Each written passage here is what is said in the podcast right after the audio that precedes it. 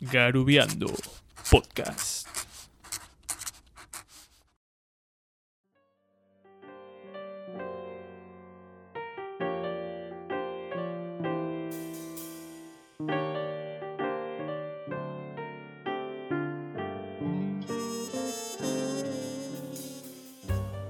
Supongamos que en la Argentina de los 60 hubiera habido un grupo musical que podían llamarse los Grillos o los Escarabajos, y que hubieran editado un disco llamado Por favor, por favor yo. Supongamos también que este disco hubiera alcanzado el éxito internacional y que llegado a las costas británicas lo hubieran presentado con el curioso título Please Please Me. El público inglés se hubiera sonreído en silencio mientras lo escuchaba en la radio y hubiera sido un dato gracioso.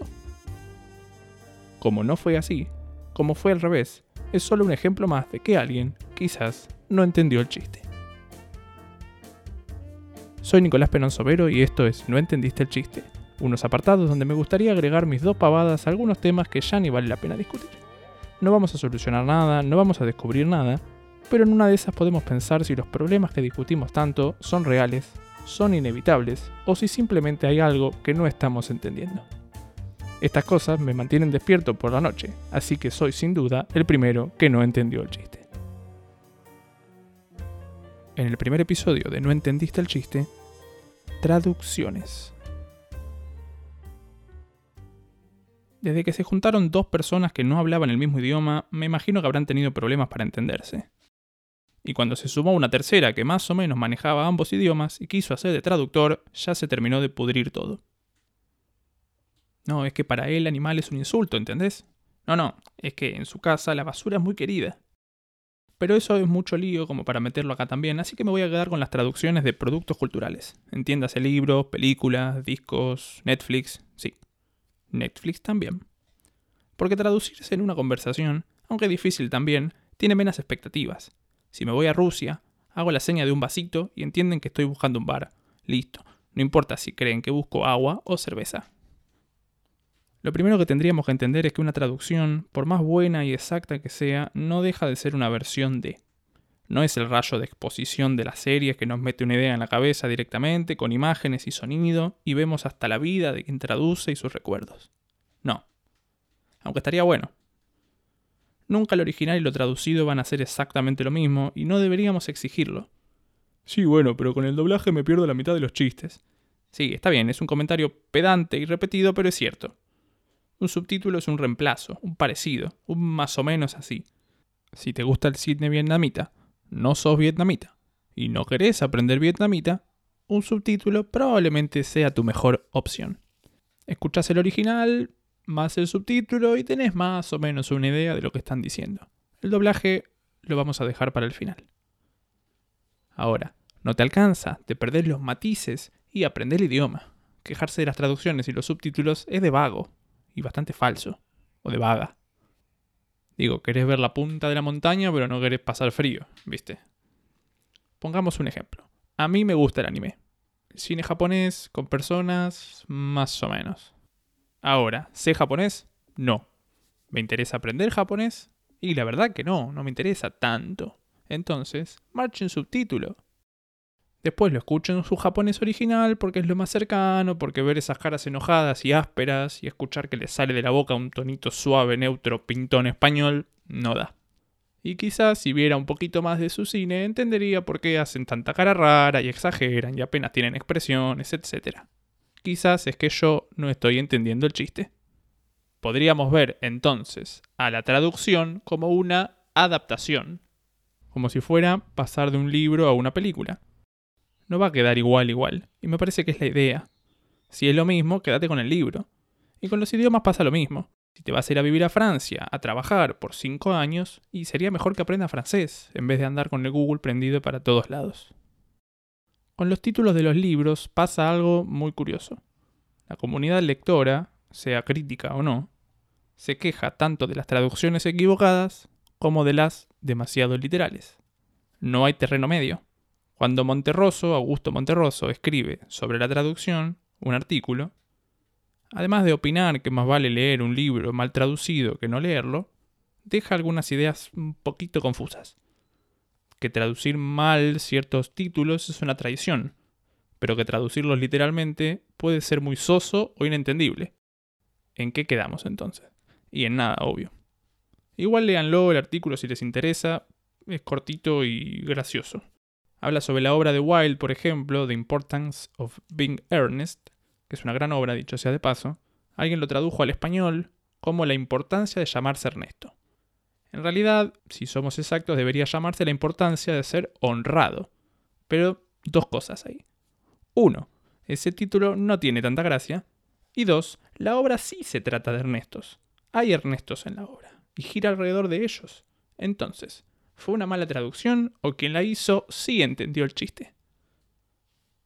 No todos los malos títulos de libros, de películas, de discos pueden ser producto de una inutilidad o el desconocimiento. Y no todos son una salida práctica. La empresa no es estúpida. Supongo que tiene cierta atracción extra si yo pongo un título ridículo o mi público necesita quizás cosas menos complejas.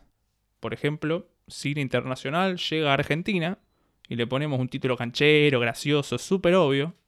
O dejamos el original y para que se entienda le ponemos un subtítulo.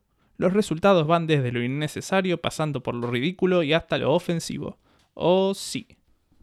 Por ejemplo, en 2019 se estrenó, y además tarde, obvio, Smart, que es una comedia, que es muy buena, por cierto, a mí me gustó mucho, que es cierto, es una difícil traducción hacerla bien, y además que sea pegadiza, que sea llamativa, porque el literal sería inteligencia de libro o algo así. Está como opuesto a la inteligencia de la calle, ¿sí?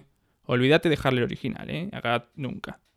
En Argentina apareció alternativamente, dependiendo del cine, como La Noche de las Nerds, que no tiene mucho que ver, pero entiendo el jueguito ahí con la venganza de los nerds, hasta tiene gracia o el título de España, que es casi un crimen de odio, súper empollonas. Ni siquiera lo voy a repetir, me quedo con el anterior, gracias. Ojo, tampoco se me ocurre uno mejor, porque acá qué sería? Come libros, traga. Es un poco violento. Sigamos con las películas. En el terror y el suspenso, que son géneros ahí medio hermanados, las películas dependen bastante del secretismo o del ritmo con que revelamos la información. Si además el libro o la película de este tipo dependen mucho de cierta información, la promoción tiene que jugar alrededor de eso. Contar sin contar. Hay algún giro argumental, y es mejor no decirlo en el tráiler, ¿se entiende? No sé, como el sexto sentido. Quizás si empezamos por atrás y no está tan bueno. ¿Y qué tiene que ver esto con la traducción? Bueno, a veces las traducciones no solo son malas, sino que además perjudican a la película. ¿Hay ejemplos? Claro que hay ejemplos. En 2018, creo, se estrena Hereditary, una película de terror estadounidense, que no les voy a decir nada del argumento porque la verdad que es buenísima, vayan a verla si no lo hicieron. El título original significa hereditario y la verdad que no inspira mucho temor, pero es la idea. Llega a la Argentina, ¿cómo le ponen? El legado del diablo. ¿El legado del diablo? ¿Para qué? Lo único que dejaron en pie fue legado en vez de hereditario. Ok, ahora suena un poco más terror, ponele, pero el diablo. ¿Dónde está el diablo? Yo no lo vi el diablo. Si alguno lo ve, me llama. Acá está, Nico, acá está. Yo no lo vi. Otro ejemplo, hasta peor diría, The Bad Batch, que también es una película de Estados Unidos, del 2017 creo, de terror suspenso o algo por el estilo. Está bien, una película interesante, medio que le cuesta arrancar, pero no es lo importante. ¿De qué la va? Una mujer termina en un desierto y se cruza con unos loquitos que además resultan ser caníbales. Nos enteramos más o menos a los, no sé, 40 minutos. Un tercio de película. No es un giro argumental realmente, pero es algo que no pasa de golpe y tiene su efecto. ¿Cómo va y le pone Netflix al título doblado? Amores caníbales. Amores caníbales. Primero, nada que ver, no tiene sentido. Y segundo, ¿de verdad me vas a avisar en el título de algo que pasa recién a la mitad de la película? Es un buen marketing, ¿eh? Esta noche, Psicosis de Hitchcock con Anthony Perkins haciendo de Norman Bates y también de su madre muerta. No, no es así. Por Dios. En fin, esto mucha solución no tiene porque quizás no es un problema, sino una estrategia. Quizás venden más así.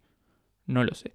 Podría ser peor podría ser mejor, podríamos empezar a leer y dejar de tener que doblar todo. Para mí, la máxima es más o menos sencilla. Si podés, no inventes. Y si vas a inventar, inventa algo bueno, algo gracioso, algo que valga la pena el cambio. Es largo de contar y son complicados los nombres para repetirlos, pero si les interesa busquen en internet todo el asunto con los nombres de los libros de la serie Millennium de Larson y sus traducciones. Es interesante. Y por último, y acá sí veo un problema, los doblajes de series y películas. Los doblajes. Levantemos las manos al cielo, los doblajes. La traducción es una herramienta útil, de eso no hay duda. Le permite a Pepito, que habla español y canturrea un poco el inglés, ver subtitulada una película griega sin aprender griego. Pero los doblajes, o sea, cambiar el audio original por uno en otro idioma, es otra cosa diferente. Los dibujitos, las películas para chicos, excelente, muy necesario, no lo vas a poner a leer si tienen 4 años. Pero después, salvo que no sepas leer y tenés 15, 16 años en adelante, hace falta. ¿Hace falta el doblaje? Lee, campeón, no me jodas. Si yo voy al cine a ver Detective Pikachu, historia real, y me cuesta mucho encontrar una función subtitulada, es entendible y el problema es mío. Si voy a ver una película de terror, más 16, a las 11 de la noche, y me cuesta encontrar una subtitulada, ahí hay algo mal que habría que revisar. No sé si sacamos algo en limpio o si algo se entendió, pero este fue el primer episodio de No entendiste el chiste, un programa de Garubeando Podcast donde miro a las nubes y les grito. Todavía no había hecho referencia a los Simpsons y el estudio estaba a punto de demandarme. Es mentira, no tenemos estudio y no hay nadie acá al lado mío, pero sí es cierto que cada vez que hago este chiste miro hacia la esquina y saludo como si hubiera alguien. Sigo siendo Nicolás Perón Sobero y hasta que entienda el chiste seguiré haciendo ruido.